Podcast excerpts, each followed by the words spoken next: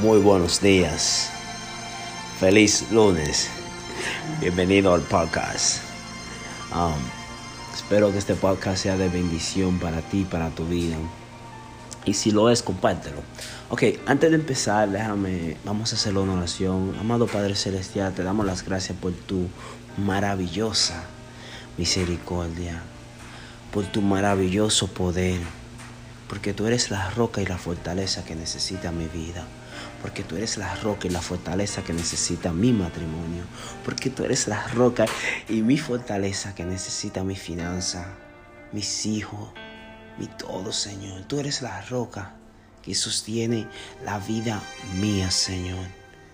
Y yo te doy las gracias por eso, Señor, porque tú eres un Dios maravilloso, Señor. Y aunque yo no te puedo ver, Padre, yo sé que tú eres real. Yo sé que tú estás ahí, Señor. Gracias, Padre, por nunca abandonarme. En el nombre de Jesús.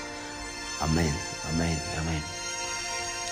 Um, antes de empezar, vamos a leer el Salmos 31 del capítulo Salmo 31 del versículo 1 al 3 dice, En ti, oh Jehová, he confiado, no sea yo confundido jamás.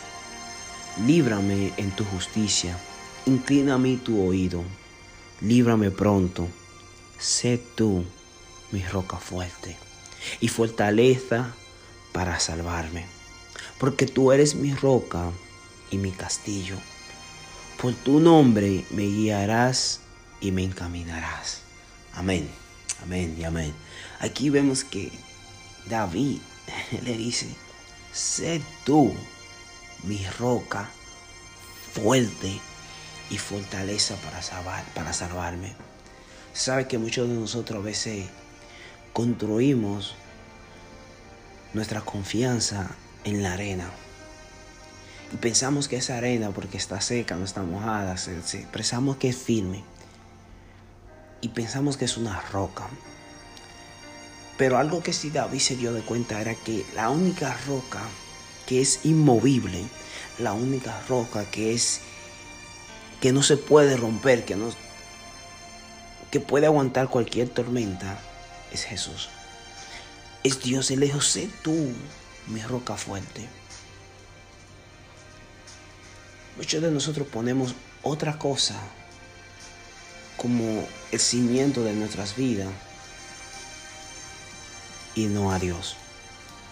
Hace unos días estuve hablando con un muchacho y mientras hablaba con este muchacho, eh, el Señor me puso en mi corazón decirle que sea Él el que esté en medio de todo en la vida del muchacho. Y me acuerdo que el muchacho me dijo, um, Jackson, ¿sabes qué? Yo, yo siempre he puesto a Dios en mi, en, mi, en mi trabajo y siempre me ha ido bien. Y yo le dije a él, ¿sabes qué? Dios no solamente quiere ser parte de tu trabajo. Él no solamente quiere estar en tu trabajo. Él quiere ser esa roca que sostiene tu trabajo. Pero no solo tu trabajo. Él quiere ser esa roca que sostiene tu matrimonio. Él quiere ser esa roca que sostiene tu relación con tu hijo. Él quiere que tú lo incluyas a Él en todos tus planes. Porque en todos los planes en que incluimos a Dios, nos va bien. En todos los planes donde ponemos a Dios primero, nos va bien. David lo entendió. Por eso en el versículo 15 del capítulo 31, él dice, en tu mano están mis tiempos. Él está diciendo a Dios. En la nueva traducción viviente, él le dice, mi futuro está en tus manos a Dios le está diciendo. Y en la nueva versión internacional él le dice, mi vida entera está en tus manos. ¿Por qué David le puso su vida entera a Jesús, a Dios? Porque él sabía algo. David no sabía el futuro, pero él sabía quién conoce el futuro. David no sabía lo que el futuro iba a traer pero él sabía quién, quién estaba al control del futuro. Muchos de nosotros tenemos miedo al futuro porque no sabemos si mañana vamos a estar vivos, no sabemos si mañana vamos a tener empleo, no sabemos si mañana va a pasar algo, no sabemos qué va a pasar mañana. Pero algo sí sabemos, sí sabemos quién conoce el mañana. Sí sabemos quién está en control del mañana. Es ese quien es la roca de nuestras vidas. Es ese quien es la roca de nuestra salvación. En Mateo 7, Jesús hace una parábola donde le está hablando acerca de la importancia de la roca. Y en Mateo 7, 24 dice, Por tanto, todo el que me oye estas palabras y las pone en práctica es como un hombre prudente que construyó su casa sobre la roca. Cayeron las lluvias, crecieron los ríos y soplaron los vientos y azotaron aquella casa con todo. La casa no se derrumbó porque estaba cimentada sobre la roca. Pero todo el que me oye estas palabras y no la pone en práctica es como un hombre insensato que construyó su casa sobre la arena. Disculpe, se cayó el, a la grabación. Pero bueno, versículo 27 dice, ah, creo que estaba en el versículo 26, dice, pero todo que me oye estas palabras y no la pone en práctica es como un hombre insensato que construyó su casa sobre la arena. Cayeron las lluvias, crecieron los ríos, soplaron los vientos y azotaron aquella casa. Esta se derrumbó y grande fue su ruina. Cuando Jesús terminó de decir estas cosas, la multitud se asombraron de su enseñanza porque enseñaba como quien tenía autoridad y no como los maestros de la ley. Aquí vemos que Jesucristo está hablando acerca de, la roca. Jesús está diciendo, yo soy la roca. Van a venir tormentas a tu vida. Van a venir tribulaciones a tu vida van a venir toda clase de cosas. Pero si yo soy tu roca, vas a mantenerte firme. Va a llegar la tentación a tu vida, pero si yo soy tu roca, vas a mantenerte firme. Van a llegar las aflicciones a tu vida, pero si yo soy tu roca, vas a mantenerte firme. Usted sabe los barcos, esos grandísimos, ah, los cruceros, cuando están en el medio del mar y sueltan el ancla, el ancla no se no, no para hasta que no agarra una roca, porque la arena no puede sostener todo ese peso. Si no se lo lleva la, la marea. Hasta que el ancla no agarra una roca, no deja de hundirse. Cuando baja, baja, baja, toca una roca que encaja con la roca, es donde el barco se mantiene firme. Sí vienen las mareas, sí vienen las olas. Se moverá un poco, pero no se lo lleva a ningún lado. Ese es el símbolo de nuestras vidas. Nosotros tenemos que soltar esa ancla. Y no solamente tocar la arena, sino llegar hasta tocar la roca. Y que esa roca sea Jesús. Que podamos estar sembrados en la roca que es Jesús. Para que cuando venga la lluvia, porque van a venir la lluvia para cuando venga la tormenta, porque va a llegar la tormenta, o, sea lo que venga, podamos mantenernos firmes. Pero ¿cómo podemos mantenernos firmes? Dice, todo el que me oye estas palabras y la pone en práctica. Es poniendo en práctica la palabra que Cristo nos enseña. Es poniendo en práctica la palabra que Cristo nos da. Es confiando en ella es escuchándola. La palabra de Dios. Cada vez que la ponemos en práctica, le, le decimos, Señor, confiamos en ti. Y por eso la pongo en práctica. Si tú me estás diciendo a mí que esto está mal, yo confío en ti y lo voy a dejar de hacer. Aunque mi cultura dice que está bien, pero tú me dices en tu palabra que está mal, yo no lo voy a volver a hacer. O porque la gente dice que esto está mal, pero tú me dices que está bien, yo lo haré. Como Pedro. Pedro duró la noche entera pescando y cuando no, no, no agarró nada. Durante el día Jesús le dijo, oye, vamos Pedro, vamos, vamos a pescar. Y Pedro le dice, oye, pero si duramos la noche entera, nosotros los pescadores pescamos de noche, porque la red no se ve. Tú me a decir de día que no debemos pescar, que lo hagamos. Pero el Dios, ¿sabes qué, Jesús? Porque tú me lo dices, yo lo haré.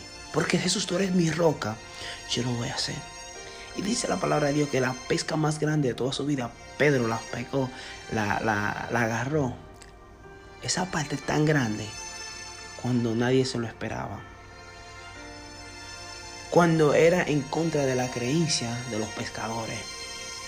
¿Sabe? Dios es el creador de los peces.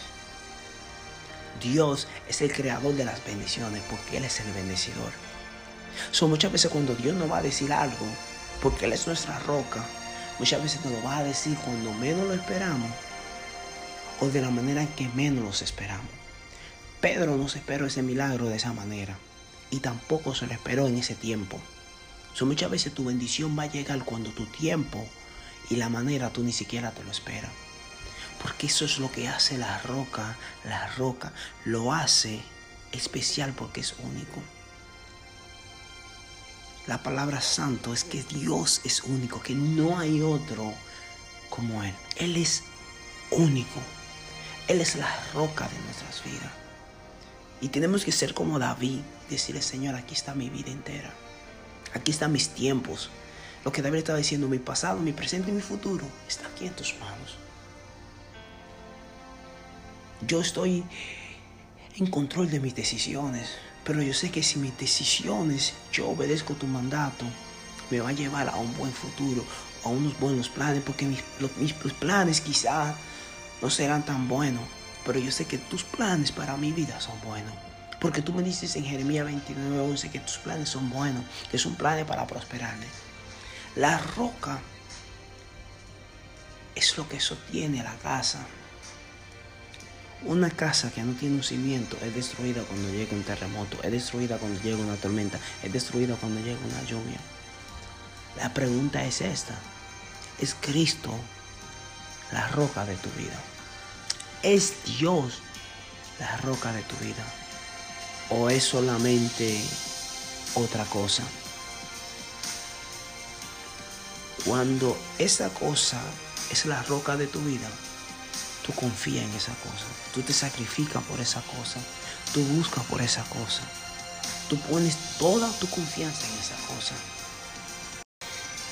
No sé qué está pasando hoy con la nota de voz, pero se me está haciendo imposible grabarla. Pero bueno, vamos a terminar. Entonces, como iba diciendo, ¿es Cristo la roca de tu vida?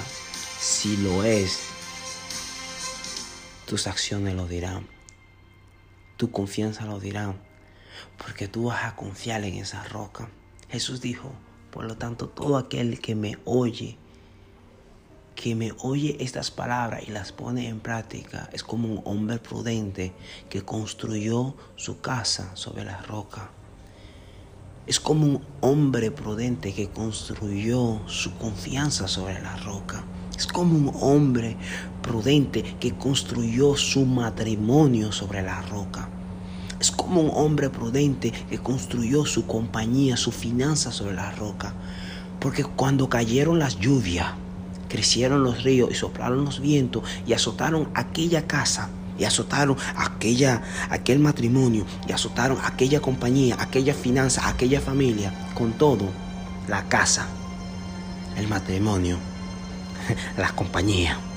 La vida no se derrumbó porque estaba cimentada sobre la roca. So, cuando la Biblia dice la casa, está hablando de tu corazón, está hablando de tu matrimonio, está hablando de tu vida, está hablando de, de tus finanzas. ¿En qué estás construyendo lo que tú amas? Él la pone aquí porque lo que la gente más metía en dinero era en una casa. Pero ¿en qué estás construyendo tú tu vida? ¿Qué es esa roca que sostiene lo que tú más amas? ¿Qué es esa roca que sostiene tu familia? Es Jesús. Si es Jesús, créeme que cuando pasen la tormenta, cuando llegue la prueba, cuando llegue todo eso, dice que no se va a derrumbar porque estaba cimentada sobre la roca. Pero todo el que me oye estas palabras y no la pone en práctica es como un hombre insensato que construyó su casa, su matrimonio, su familia, su compañía y todo sobre la arena. Cayeron la misma cosa que el que estaba sobre la roca, que son las lluvias y crecieron los ríos y soplaron los vientos y azotaron, pero aquella casa, esta se derrumbó y grande fue su ruina. si no queremos una grande ruina, seamos prudentes, construyamos nuestra confianza, construyamos nuestra casa, nuestro hogar, nuestro matrimonio en la roca que es Jesús. Haz como David y Jesús, a ti te pongo mi vida entera, en tus manos te pongo mi vida entera, en tus manos te pongo mi futuro, te pongo mi matrimonio, te pongo mi familia, te pongo mi todo, porque tú sabes el futuro, porque tú estás en control de la tormenta, porque tú lo sabes todo, Señor. En el nombre de Jesús. Amén. Familia, bendiciones y feliz lunes. Que la bendición del Señor esté con ustedes siempre.